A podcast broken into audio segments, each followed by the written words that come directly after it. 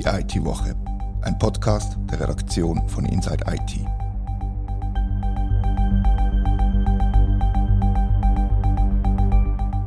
Herzlich willkommen zur IT-Woche. Letzte Woche haben wir im Podcast über die Tausende von Entlassungen im Tech-Sektor in den USA geredet und über mögliche Konsequenzen für die hiesige Branche. Spoiler Alert, sie haben keinen Einfluss. Das ist aber keine gute Nachricht, weil aktuelle Zahlen zeigen, dass sich der ohnehin schon akute Fachkräftemangel nochmal drastisch zuspitzt. Und über das reden wir heute. Mein Name ist Rita Vogt und bei mir hockt erneut Katharina Jochum. In dieser Woche ist der Schweizer Fachkräftemangelindex von ADECO erschienen und er liest sich doch ziemlich dramatisch. Du hast dich intensiv mit dem auseinandergesetzt. Was sind die Kernpunkte von diesem Bericht? Ja, du hast mit dramatisch eigentlich schon angesprochen. Im Index wird mit Superlativ um sich geworfen und es gibt ganz, ganz viele Bereiche, unter denen auch die IT, wo sich der Fachkräftemangel, wo man schon seit ein paar Jahren kennt, nochmal zuspitzt. Unterm Strich heißt es, offene Stellen sind nur schwierig zu besetzen. Letztes Jahr ist es ein bisschen ruhiger gewesen und jetzt das Jahr ist es massiv nach oben gegangen. Was sind die neuen Erkenntnisse? du hast gesagt, dass es einen Fachkräfte mangelt, wissen wir seit Jahren schon. Gibt es irgendetwas Neues, was in diesem Bericht hervorkommen wird vielleicht? Ja, neu in dem Sinn nicht, außer eben die Aussage, dass es halt nochmal schwieriger geworden ist, um entsprechende Leute zu finden. In ganz vielen verschiedenen IT-Berufen, aber auch in anderen Branchen. Adeco interpretiert die Zahlen eigentlich nicht groß. Es ist mehr eine Aufnahme vom Status quo, sozusagen die ausgeschriebenen Stellen versus Leute, die auf Arbeitssuche sind. Aber man kann sich ungefähr denken, was das heißt, wenn Stellen nicht besetzt werden können.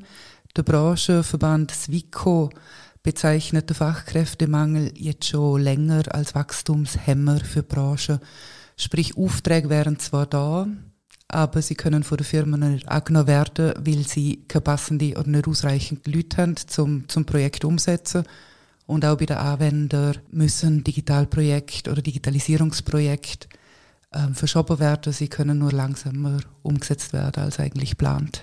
Wird Pandemie thematisiert in diesem Bericht? Man hat ja im, im Zusammenhang aber mit der Pandemie von gesunkener Loyalität gegenüber dem Arbeitgeber geredet oder gehört und, und im Sinn von die Leute wechseln schneller, weil sie eben weniger loyal sind dem Arbeitgeber gegenüber. Was sagt die Studie dazu?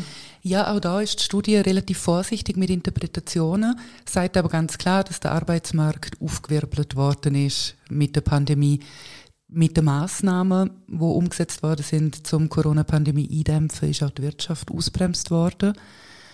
Entsprechend sind weniger Stellen ausgeschrieben gewesen und Arbeitslosenzahlen kurzfristig zumindest in die Höhe geschossen, auch in der IT. Man hat ein bisschen abgewartet, man ist vorsichtiger geworden, man hat einfach nicht gewusst, was auf einen zukommt.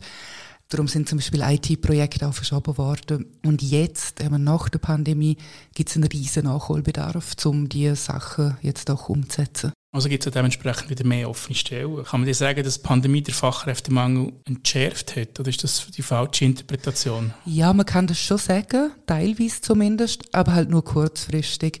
Das ist ähm, eine besondere Situation gewesen, wo es gegeben hat, die existiert jetzt nicht mehr.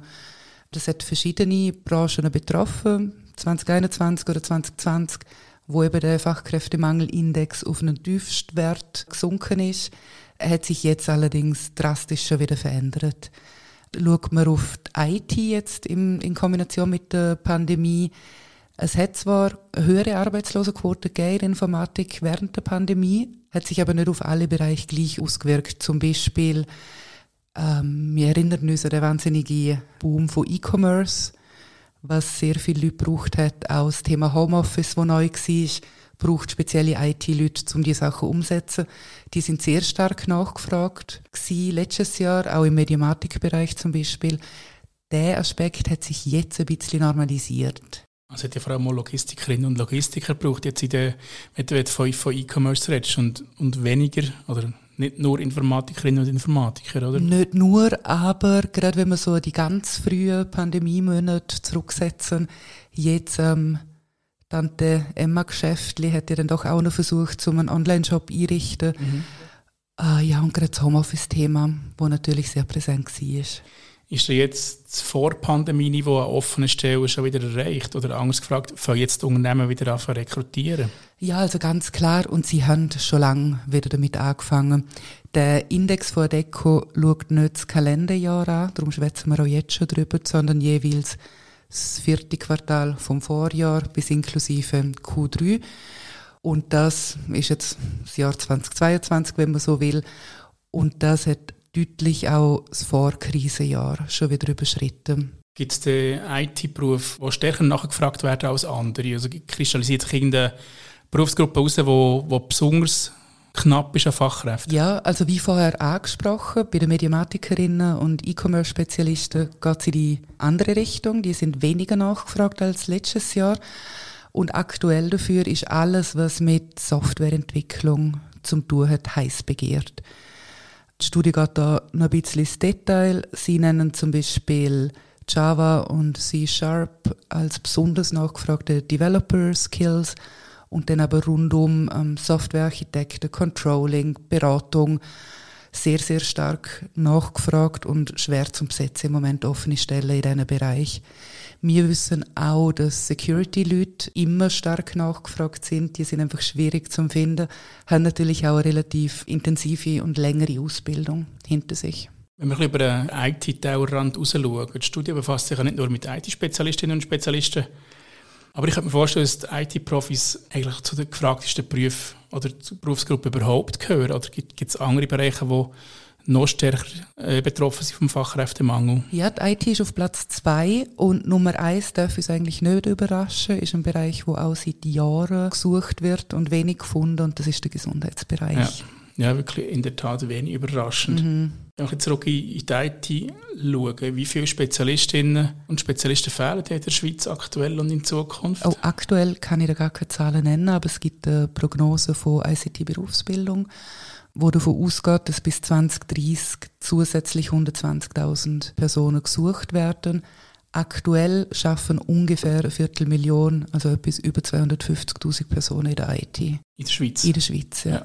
Gibt es da eine Einschätzung von DEC, versprüht die Studie gewissermaßen Optimismus im Sinne von, das Problem ist dramatisch, aber wir schaffen das? Oder, oder gibt es da keine Aussagen dazu? Nein, eben Adeco listet die Zahlen, analysiert offene Stellen und ähm, Arbeitssuchende und urteilt relativ wenig. Habe am Anfang gesagt, aber gerade im Informatik- und Gesundheitsbereich wirft sie mit Superlativen um sich, zeigen auch Zahlen, das ist so.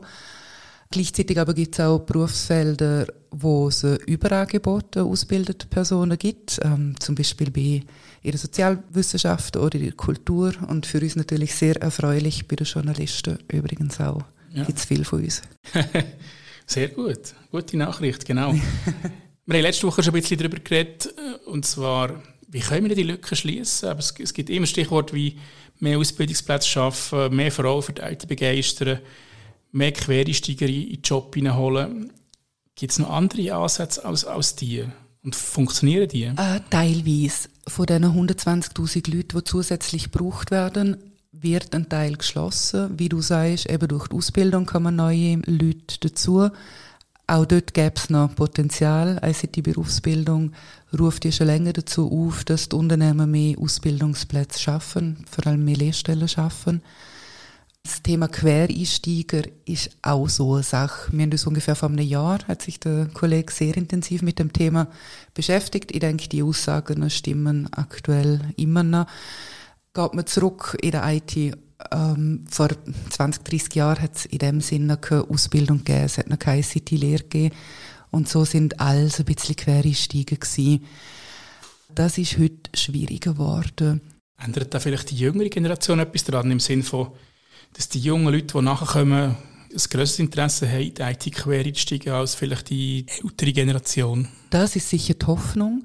Die jüngere Generation sollte ja digital versierter sein als wir oder aufwärts. Mit dem Lehrplan 21 werden auch deutlich mehr Grundkenntnisse in der Informatik vermittelt oder sollten vermittelt werden. Aber Programmierkenntnisse sollten vorhanden sein. Da kommt vielleicht wieder das Quereinsteiger-Thema mehr ja, wird, wird sich zeigen. Gewerkschaftszeit im Moment, dass eigentlich ohne spezifische Aus- und Weiterbildung die Leute einen relativ schweren Stand haben. Für das bräuchte es halt auch schon quasi in der Primarschule und im, also vor allem im Lehrplan eine stärkere Gewichtung von, von Informatikkenntnissen, das, dass wir erste, zweite, dritte Klasse schon als Programmieren hergeführt wird und das passiert meines Wissens eigentlich noch viel zu wenig bis gar nicht in der Schweiz. Äh, ja, eben, da wäre jetzt der Lehrplan 21 gefragt, wo ja die Themen schon angeht wie das konkret umgesetzt wird und wie sich das dann in den nächsten Jahren weiterentwickelt, ja, noch ein grosses Fragezeichen mhm. wahrscheinlich. Und auch über die Begeisterung der Frauen für IT-Jobs haben wir letzte Woche schon darüber geredet und mhm. der Anteil ist immer noch dramatisch tief, eigentlich, wenn man es mit dem Umland vergleicht. Also, oder positiv formuliert ist, das Potenzial ist gross. Oder? Genau, ja, das hört man ja auch immer wieder von unterschiedlichen Seiten. Es gibt ein grosses, ungenutztes Potenzial an Fachkräften. Und man kann da, ohne jetzt allzu fest jammern und schimpfen, das habe ich letzte Woche gemacht, kann man so ein bisschen zwei Aspekte rauspicken. Das eine ist, dass man halt in sehr jungen Jahren weggeht von Stereotypen. Eben, Buben machen Technik, Mädchen etwas Soziales. Das haltet sich halt sehr hartnäckig.